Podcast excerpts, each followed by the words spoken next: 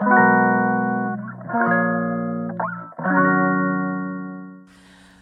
い、マールのラジオマールです、えー、今日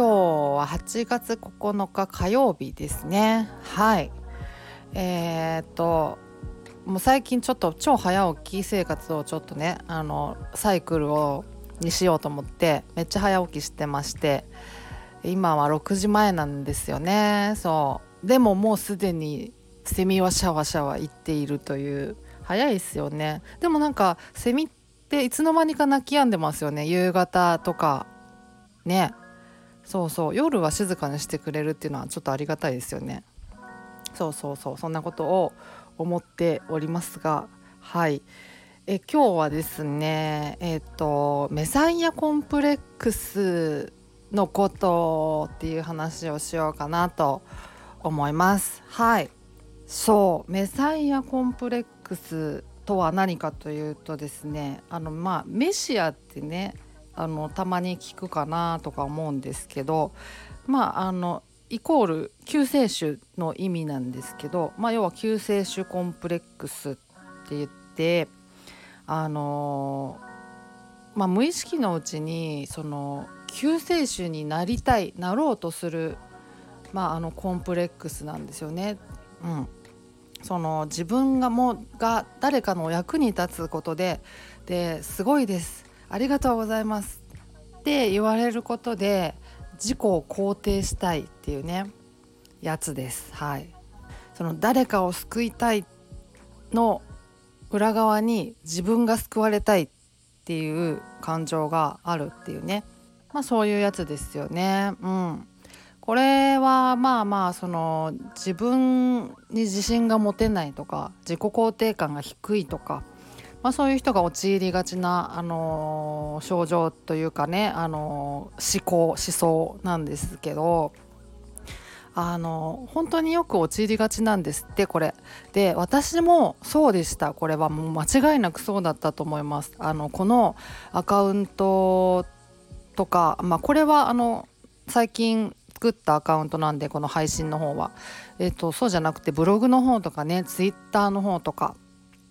のアカウントを作った当初は完全にメサイアコンプレックスだったと思いますね。そうあの誰かにの役に立ちたいで役に立つことでその自分も誰かの役に立てるんだって思うことで自分を好きになりたい自己を肯定したいっていう思いがあのあったと思います間違いなく。もうメサイアコンプレックスだったと思いますね。うん、でそれはなんかねその活動っちゃ活動を続けていく中でふと気づいたんですよ途中で。やり始めてなんか、うん、数ヶ月ぐらいした頃かな。であのツイッターのフォロワーの方とかもねあの徐々に増えてきてっていう時にやっぱふと気づいたんですよでその時はメサイアコンプレックスって名前は知らなかったんですけどでも明らかにあの同じことを思いましたねこれはあの私はその誰かを助けたいの前に自分が救われたいっていうのがあるんじゃないかと。でその誰かの役に立ちたいとか自分も役に立てるんだって思うことでその本当に自分を好きになりたいんだなっていうのをふと気づいたんですよねふと思ったんですよ。でその当時は、まあ、パニック障害とか不安障害に関しては完全に回復しててでパニック障害をあの患っている特に初期なんかはうつ症状も結構きつくてもう本当に生きるのがしんどい状態だったんですよね。そうそうでそのうつ症状とかもあのパニック障害が治っていく過程の中で少しずつこう和らいでいってあの、まあ、いつの間にか治ってたと思ってたんですよそうあのそのアカウントを始めた当初は。だから完全にそのあのメンタルの疾患からは抜けてる状態だと思ってたんですよね。でもそのことにねふと思いが至った時にあまだ私なんか抜けきってなかったんだなっていう。で今やっと抜けたんだなっていうふうに思ったんですよ。まあ、その辺のことはなんかブログのあの自己紹介のページなんかにもちょっと書いてたりはするんですけどあ今抜けたんだって思ったんですよね。それに気づいた時に。そうそう。あ今まではやっぱ自分が癒されたかったんだって思ったんですよ。うん。だからねそのやっぱ自分で気づかないもんなんだなっていうやっぱ無自覚なんだろうなって思うんですよね、うん、メサイアコンプレックスって。でメサイアコンプレックス自体はあのかなりの人が結構無自覚であの陥ってしまうって言われていてで実際にその心理職の人本職の人あの臨床心理士さんとかね公認心理師さんとかのカウンセラーの方とかねもうあの本当に陥りがちなんですって。だからそれはもう皆さんねやっぱりリテラシーとしてあるからあの陥らないように自分が陥らないようにっていうのは意識しながらあのお仕事されてるみたいなんですけど本当にねあのややもするとあのすぐあの簡単に陥りがちだそうなんですね。だからもう余計にそのその辺のこうリテラシーがない人とかは私なんかもそうでしたけどあの本当に無自覚に陥ってしまうんだろうなって思うんですよね。でだからその民間のカウンセラーの方とかもあのそういう人すごく多いと思うんですよ。うん、でいやそれはでもねあのまあ発言とかあの方針とかを眺めてると、まあ、気づけたりもするのでそのやっぱりねそのカウンセラーさん選びの時にもその審美眼というかねその見る目とかを養う意味でもその辺のこうリテラシーをあの高める学ぶっていうのもあの結構一つ大事なことかなって思ったりするんですよね。うん、でメサイアコンプレックスって陥った人にありがちなのがやっぱりその困ってる人を助けたい人の役に立ちたいみたいなのはそれ自体やっぱねあのいいことなんですけどその何て言うかそのたくさんのその賛同を得たいっていうふうに思いがちなんですよね。やっぱ救世主になりたいわけだからあの自分のおかげでこんなにたくさんの人が救われたっていう風な、まあ、ある種の成果みたいなものが欲しかったりするんですよね。でそれによって自信をつけたいとか自己肯定したいとかっていうことになるからあのー、うん、まあある意味そのメシアを救世主とするならその信者をすごい集めたがる傾向がある。うん、でまあそっちがそれが優先しちゃうと要はなんかその受けのいい言葉とか耳障りのいいこととかをあのー、たくさんこう優先的に投げてそれにこう人を群がらせるとか餌を要は投げ投げるようなイメージですよね餌で釣る的な感じのあの方針になりがちたんですよね。でねまあ何事もそうなのかもしれないんですけど特にま心理関係の、まあ、メンタル関係のことってその耳障りのいいこと簡単なことより優しいことがその回復にえつながるとはまあ必ずしも言えないじゃないですか。本当になんか治そう回復しよう抜け出そうと思った時にはあのまあちょっと頑張らないといけない。嫌なことにもあの目を背けず対峙しないといけないっていう側面が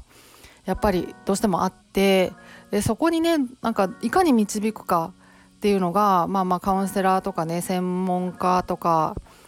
の一つのこうねあの腕の見せ所というかまあそういう部分もあるのかなと思ったりするんですけどだからなんかうんその自分がやってほしいこととかこうしてくれたらありがたいのになっていうことをやってくれる人がいいあの治療者ではないんですよね少なくとも。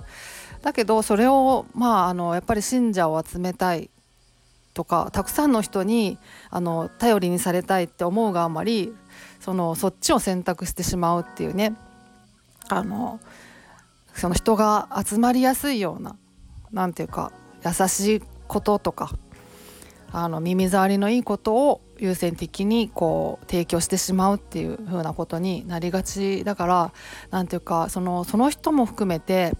それを信じた人も含めてみんなでこう何て言うかなあの沼に沈んでいくようなすごいちょっと悲しいことに本当になってしまうんですよね。うん、だからあの本当にあのメサイアコンプレックスに陥るっていうことはすごい気をつけないといけないしでそれをま信じるのもやっぱり気をつけないといけないっていうね。うん、でそのね人をこう集めるためにこう投げたその耳障りのいい言葉とかが、まあ、ただただ耳障りのいいだけだったらいいんですけどやっぱ特にこうメンタルの分野に関して言うとそれ自体がね悪化につながってしまうことだったりとかっていうことが、まあ、往々にしてあるから、うん、やっぱりそのやっぱ発言には気をつけないといけないかったりね。その依存を生むだけの発言だったりとかしてで依存ってやっぱ怖いんですよね。依存心ってやっぱり回復を遠のけてしまうしで一旦依存するとですねなんか皆さん結構ななんか思われてるんじゃないかなと思うんですけど依存から抜け出す方がしんどいんですよね。簡単に依存してしまうんだけどそこから抜け出すのって本当に大変じゃないですか、うん、だからあの、うん、極力その依存っていうことにはなんか注意を向けないといけないんだけどあのむしろメサイアコンプレックスに陥っている人というのは依存にこだわりがちだからあの、うん依存させようとしたりとかね、うん、しがちだったりするので本当気をつけないといけないポイントですよねっていう、うん、そうそうだからあのメサイアコンプレックスに対するそのリテラシーは結構やっぱり広まった方がいいんだろうなって思うんですよね、うん、自分が陥らないようにっていうのももちろん。そのそういう人をこう見極められるようにっていうのももちろん、うん、そう。ちょっとこれは次回の念も含めてね。ほんと当初は本当私もそうだったと思ってるから。うん。ねそんな感じです。はい。でそう今ねあのツイッターの方はですね私はもう引用おばさんモードに入ってましてとにかくそのあの認知行動療法とかのねマニュアルのここ大事かなっていうところをあの引用しまくるひたすら引用ボットみたいになってます今。はいそのやっぱりねあのまあそういう一応私はもともとその本はあの、まあ、結構読み込んでて結構なんか自分の中でも抽象化できてるなっていう、まあ、あの自負はあったんですよね。そうでそれでそのそれをなんか自分の言葉でなんかできるだけ分かりやすくなんか提供したいなっていうのがあってそれでまあブログとかをまとめてみたりとかツイッターとかもねあのやってやったりとかそういうまあ感じだったんですけど、まあ、自分の言葉で言うっていうことがまあなんかちょっとねその私がその精神科医のとか専門家とかだったらまだ信憑性ありますけど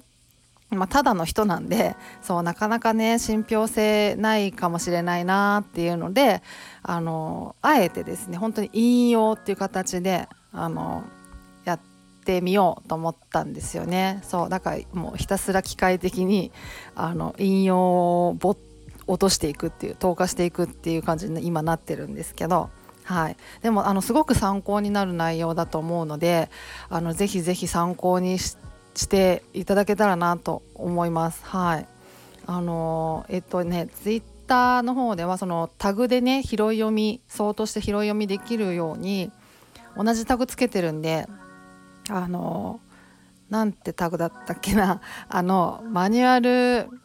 引用なんとかみたいなタグつけてるんで全部。それであのそれをねタップしてもらったらあの相当できるのでそれで拾い読み結構本当にあの、まあ、勉強にもなるし、うん、参考になると思います。で認知行動療法はねあのあの本当にあのパニック障害とか不安障害広場広場恐怖とかに関してはあの本当にね有効だと今一番有効だとされてる治療法なのであのそれをねそのまああのどんなものかっていうのを知る意味でもあのやっぱりマニュアルとかねあの読むって本当大事だと思うからちょっと参考になればなっていう感じで今投下しまくっているのでぜひぜひっていう感じです。はい。そんな感じで今日は終わりにしようかなと思います。ではまた次回お会いしましょう。ではでは。